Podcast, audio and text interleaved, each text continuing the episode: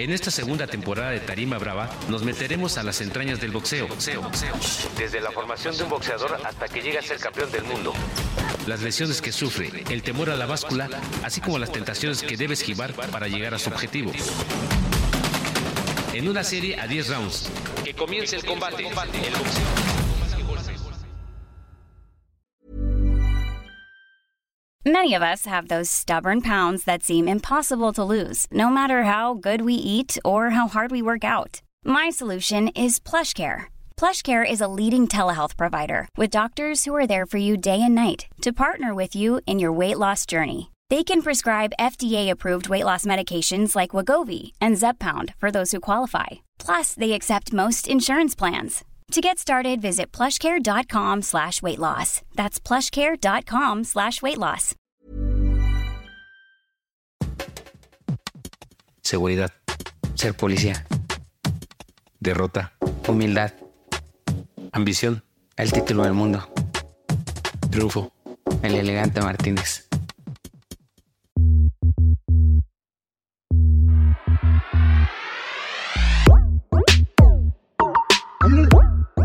¿Qué tal amigos de Tarima Brava? Hoy nos acompaña un hombre al que le gusta el peligro por partida doble.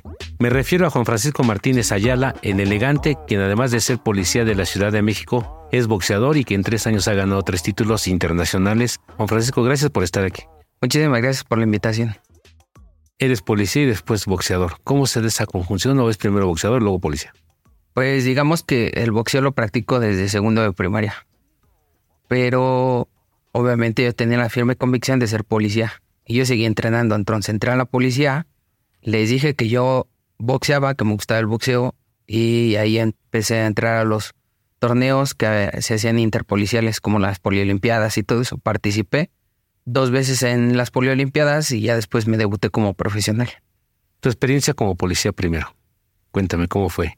Pues bueno, la experiencia como policía les podría contar muchísimas. Para mí ha sido muy grato. Ha sido de las mejores cosas que me han pasado en la vida. Fue como, para mí es como un sueño cumplido ser policía en la Ciudad de México. ¿En alguna ocasión ha estado en riesgo tu vida?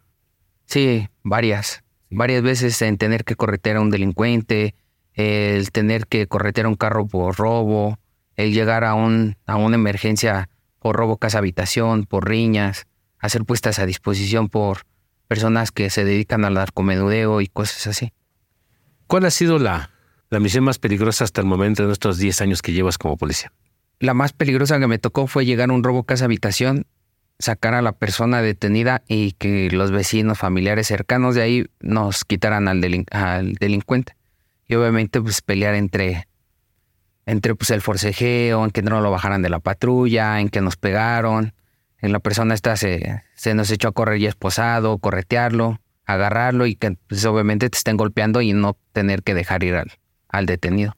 O sea que era habitante del mismo lugar donde estaba. Sí, vivía una cuadra y media. Vivía una cuadra y media. Nosotros nos llega una emergencia por robo casa habitación. Acudo con mi compañero y efectivamente había una persona dentro del domicilio. Lo sacamos esposado y todo. Pues obviamente al salir ya había familiares, había vecinos y como era conocido, pues no sabían la situación. Al desconocer la situación pensaron que nos lo estábamos llevando por otra cosa. Y empezó el forcejeo, el dime si diretes y nos empezaron a pegar y todo. ¿Cómo la libraron? Pidiendo apoyo. Yo fui el que lo alcancé corriendo. Este, le metí la mano entre los candados de mano y su mano. Y pues ya así me hice bolita y hasta que llegó el apoyo y me quitaron a las personas que me estaban pegando. Qué difícil, ¿no? Sí, es una situación demasiado difícil porque a final de cuentas nosotros como servidores públicos tenemos que salvaguardar la integridad tanto de las personas como de la persona que está cometiendo el delito. Claro, se tiene que proteger a las dos partes. A ambas personas, sí. Sí, es muy complicado muy, muy complicado. Dirían que es de los trabajos entre más queridos y más odiados. Sí, porque además no puedes sacar el arma, hasta como última instancia. Sí, sí, no puede sacar a menos de que él tenga un arma blanca, ponga en riesgo la integridad física tuya o de tu compañero o de alguna persona que esté cerca, pues obviamente puedes actuar conforme al uso que se regula la fuerza, que podría ser, él saca un, no sé, un cuchillo, yo no tengo un aditamento que me pueda defender, mi aditamento que me da la secretaría es mi arma de fuego. Si él ya va directamente a apuñalarme, yo puedo sacar mi arma y hacer uso de ella, obviamente lesionándolo para que él no me vaya a lesionar a mí. Esta detención que hicieron comparada con tu primera victoria en el boxeo, ¿qué representaría tu primera victoria y esa victoria como tu trabajo de servidor público? Son dos satisfacciones muy diferentes, ¿no? En este es alivio de, ya está detenido, ya estamos en, en el Ministerio Público y ya no pasa de, ¿no? Y cuando ganas es una satisfacción de esfuerzo de años, de dedicación, este, todo lo que hiciste de sparring, correr, dieta, alejarte de la familia y todo eso, pues bueno, es algo muy diferente. ¿Qué sentiste cuando te pasan al centro del ring, el referee te toma de la mano, a tu rival también, y que dicen, el ganador de esta pelea es, y dan tu nombre? ¿Qué sentiste en ese momento? ¿Qué se siente? ¿Cómo se vive ese momento? Pues es una lluvia de emociones, es una lluvia de emociones ya que se te viene a la mente todo el trabajo que hiciste. Te dan ganas de chillar, te dan ganas de gritar, de abrazar a tu familia, de demostrarle a las personas que estuvieron cerca de tu preparación el que pues valió la pena el esfuerzo que todos hicieron. Aquí es importante destacar el apoyo de tus padres. Cuando ganas volteas a verlos, ¿qué sientes cuando tu papá está ahí casito de felicidad porque triunfas? Sí, pues es una, es una gran, gran emoción.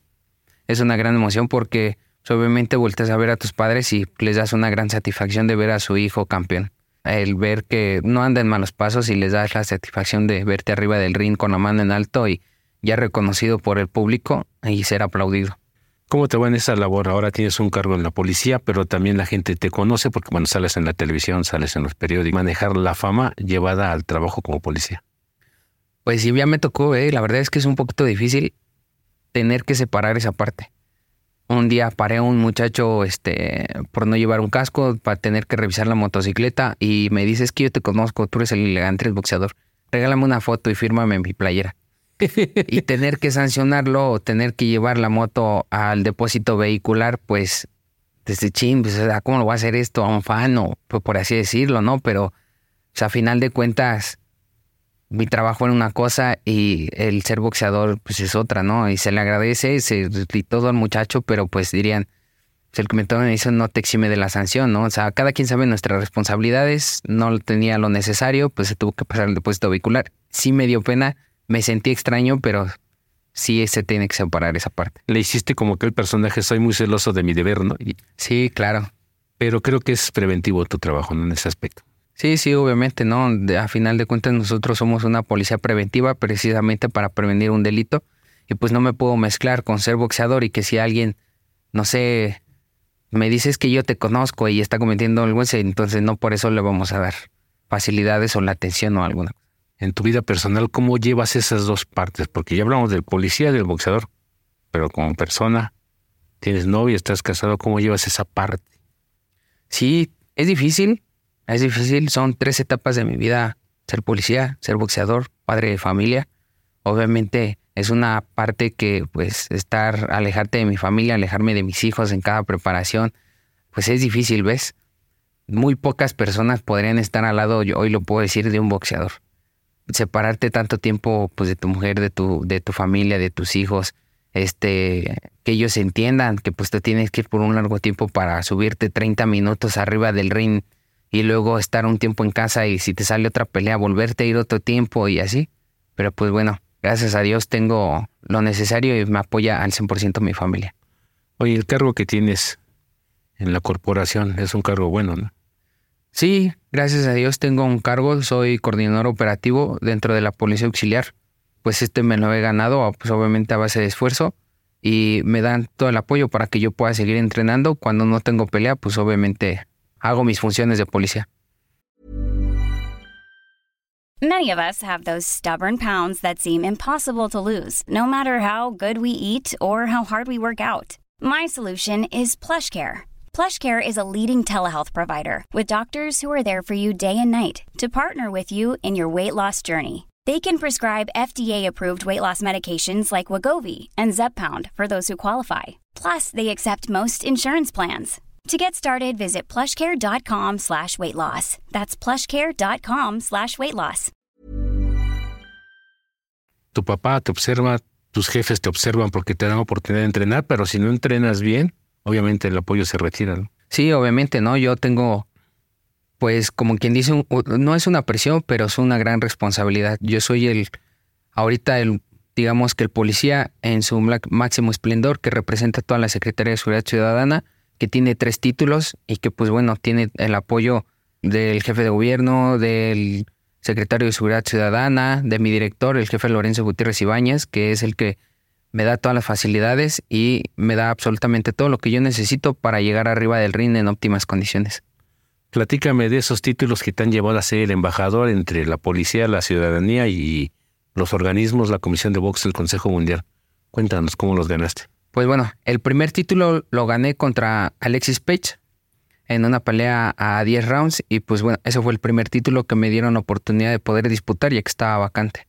¿Es el de la NAF? El de la NAF, ajá, es el título de la NAF. Segundo, me dan la oportunidad de poder pelear el, el, título continental latino del Consejo Mundial de Boxeo, igual empezó Gallo, ya que estaba vacante y era una función donde yo apostaba el todo por el nada, ¿no? Porque yo iba a pelear contra otro muchacho de Mérida, Yucatán, el Veneno López, y si yo perdía, perdía mis dos títulos. Y si ganaba, pues obviamente ganaba el título continental y retenía mi título de la NAF. Siempre apostamos por ganar esa pelea, ir bien preparados y ganamos ese título. Después se viene la oportunidad, ya que supimos que estaba vacante el título Mundial Plata del Consejo Mundial de Boxeo, igual empezó Gallo, se habla con el consejo, mi jefe este, se habla con él y me dicen, pues sí, adelante, te sientes preparado, te sientes en óptimas condiciones, pues adelante. Entonces, pues nos voltea a ver alguna empresa de boxeo, nos da las facilidades de poder disputar ese título.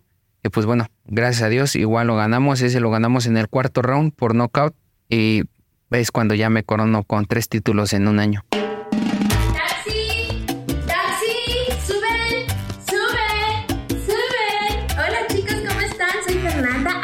Gráfico, ya lo saben. Hoy toca, toca, toca Viernes de Cariñosas. No te lo pierdas, es impreso.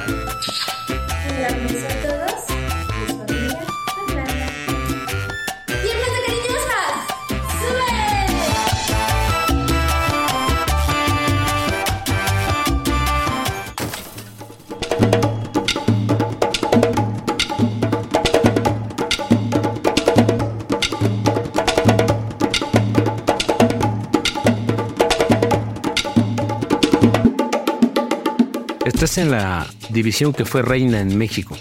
El peso gallo, Rubén Olivares, Rafael Herrera, Carlos Zárate, Alfonso Zamora, Lupe Pintor, en fin, una serie de boxeadores que le dieron mucho brillo al boxeo en épocas pasadas.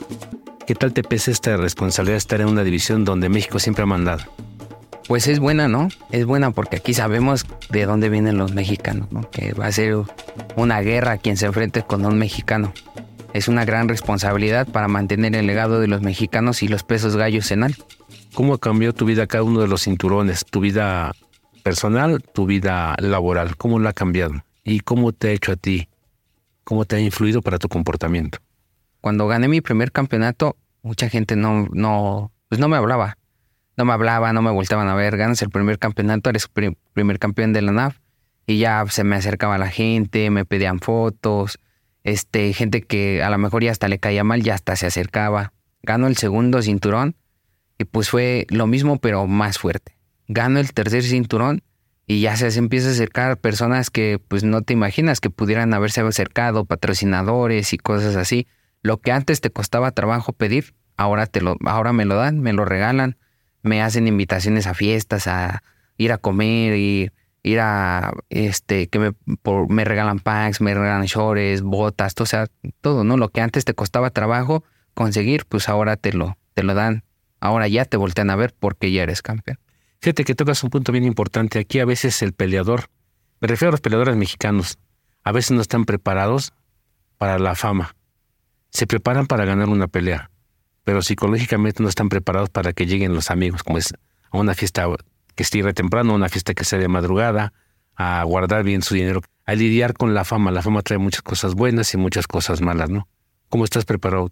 La verdad es que yo me siento preparado espiritualmente y mentalmente, me siento muy preparado porque yo he sido, siempre me he caracterizado por una persona muy humilde. Teniendo los títulos, realmente te das cuenta quién sí puede estar al lado tuyo y quién no.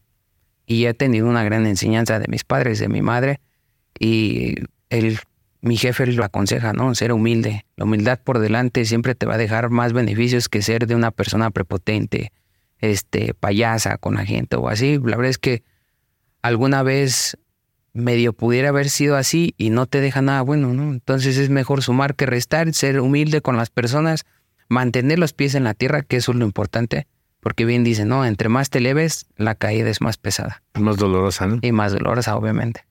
¿Y qué viene? Pues ahorita viene el próximo 11 de noviembre, voy a pelear aquí en la Ciudad de México.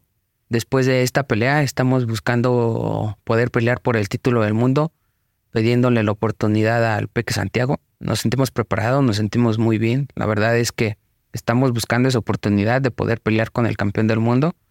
Sabemos que va a ser una muy buena guerra y pues para eso nos seguimos preparando muy bien. Nos estamos preparando día con día y pues si no se da la oportunidad en corto plazo, pues nosotros vamos a seguir haciendo defensa de nuestro título y buscar esa oportunidad. Antes tienes un compromiso del 11 muy, muy complicado como todas las peleas, ¿no? Que te va a exigir a fondo y vas por televisión abierta y la gente va a conocerte aún más. ¿Todo esto qué significa pelear en tu, en tu ciudad? Que la transmitan y que te vean realmente lo que has logrado. Pues es algo muy importante, ¿no? Pelear obviamente aquí en la ciudad es un poquito de más presión, por así decirlo, porque ya va la gente que te apoya, ya te ve la gente que quiere verte realmente de qué estás hecho, te quieren ver boxear, quieren ver si realmente eres el campeón, de qué estás hecho, si sí llegaste porque eres bueno, si no, entonces es en el momento que yo me siento preparado para demostrarles porque Juan el Elegante Martínez es campeón mundial plata del Consejo Mundial de Boxeo. Bonito, hay gente como toda detractora que te critican, que quieren minimizar tus logros y gente que los reconoce. ¿Cómo tomas las críticas destructivas? ¿Cómo las digieres y cómo las transformas en algo positivo?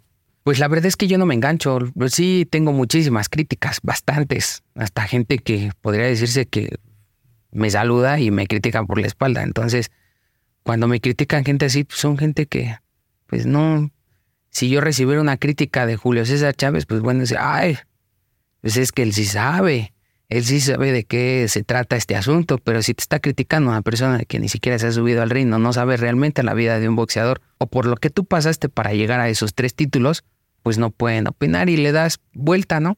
Le das vuelta y pues obviamente es cuando tú subes al ring, vuelves a ganar, le das como una cachetada con un guante blanco simplemente hablando arriba del ring con, con tu boxeo.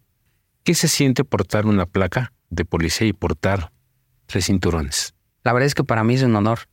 Mucha gente luego no lo sabe, pero a, mí me causa alegría, me causa un gran entusiasmo poderme levantar y un día poderme en uniforme, ir por mi chaleco balístico, armarme, salir a las calles a patrullar. Esa, es una gran satisfacción, a lo igual que cuando voy a algún evento de box, me pongo mis tres cinturones y que se acerquen ahora las nuevas generaciones de boxeadores, los, los chavos, los adolescentes, y me pidan una foto y me digan que quieren ser como yo, que si les firmos un guante, una playera o algo, pues bueno, es una satisfacción que ni con todo el dinero ni todo el tiempo del mundo lo podría pagar. Y a esa juventud, ¿qué le dirías a los chavos que empiezan y que sueñan con ser o policía o ser peleador? ¿Qué les dirías? Que sí se puede, yo les podría contar a lo mejor una pequeña anécdota. Yo duré hasta la octava pelea de mi carrera profesional sin ningún tipo de apoyo. Yo salía de turno, obviamente al salir de turno me iba a entrenar, regresaba y aguantaba desveladas. Había veces que tenía que faltar a mis turnos y había quincenas que cobraba solamente un peso. Después con el tiempo, pues obviamente al ver el esfuerzo y la dedicación que uno le pone a lo que quiere, se fijaron en mí los jefes, el secretario, mi jefe, mi director y todo, y me dieron la oportunidad de poder entrenar para llegar a estos tres títulos y demostrarles que el querer es poder y que cuando quieres se pueden lograr las cosas. ¿Y tus compañeros policías qué te dicen ahora? No, pues muchos con los que pues obviamente fui compañeros de patrulla, estuve con ellos en el aeropuerto, en el centro, entonces pues es, es bueno, ¿no? Porque si no, ya está donde has llegado, todo lo que has logrado, qué bueno, me da mucho gusto pues el ver que ya antes estaba en la patrulla y ahora que me ven salir en la tele, en un periódico, en una entrevista, en otro, ya tener tres títulos internacionales y que bueno, mi carrera va en ascenso en este momento, pues es muy bueno, ¿no? Porque sí, en realidad muchos compañeros me dicen que soy un ejemplo a seguir para ellos y eso también es muy bueno. ¿Y a los chavos qué le dirías como policía? ¿Qué deben hacer los chavos? Pues darle las mejores recomendaciones, ¿no? Alejarse de los malos pasos, dirían que juntarte con los lobos, aullar te enseñas. Que se metan en un deporte, obviamente diría no hagas cosas buenas que parezcan malas, para que pues obviamente todos vayan por un camino correcto. Pues muchas gracias, él es Juan el Elegante Martínez, campeón mundial de tres cinturones internacionales, el más importante, el Mundial Plata, que lo tiene en la antesala del Campeonato Mundial. Es un placer, Juan, que estés con nosotros compartiendo tu historia, porque pues pocos saben que no cobrabas para poder dedicarte al boxeo, los sacrificios que hay detrás de un campeón del mundo. Siempre hablamos ya, ah, ya llegó, pero no saben todo lo que tuvo que pasar o lo que tienen que invertir las familias para que tú cumplas tu sueño, ¿no? Sí, claro. Eso es bien importante. Te agradecemos mucho. Muchísimas gracias por la entrevista y obviamente siempre el reconocimiento a mi jefe Lorenzo Gutiérrez Ibáñez, director de la Policía Auxiliar, por todo el apoyo que me da y gracias a él hoy en día estamos aquí. Pues muchas gracias amigos de Tarima Brava. Nos estamos escuchando en la próxima emisión de este programa y hasta la próxima. En esta segunda temporada de Tarima Brava nos meteremos a las entrañas del boxeo. Desde la formación de un boxeador hasta que llega a ser campeón del mundo. Las lesiones que sufre, el temor a la báscula, así como las tentaciones que debe esquivar para llegar a su objetivo. En una serie a 10 rounds. Que comience el combate. El boxeo.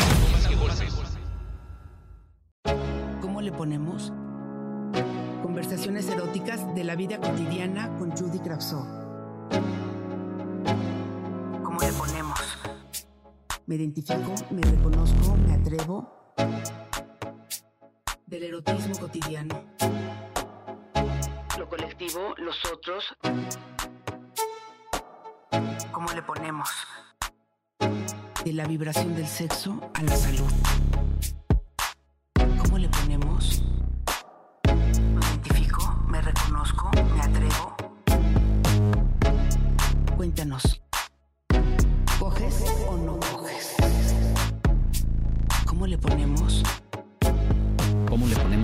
Del Gráfico, el periódico popular más leído en la Ciudad de México.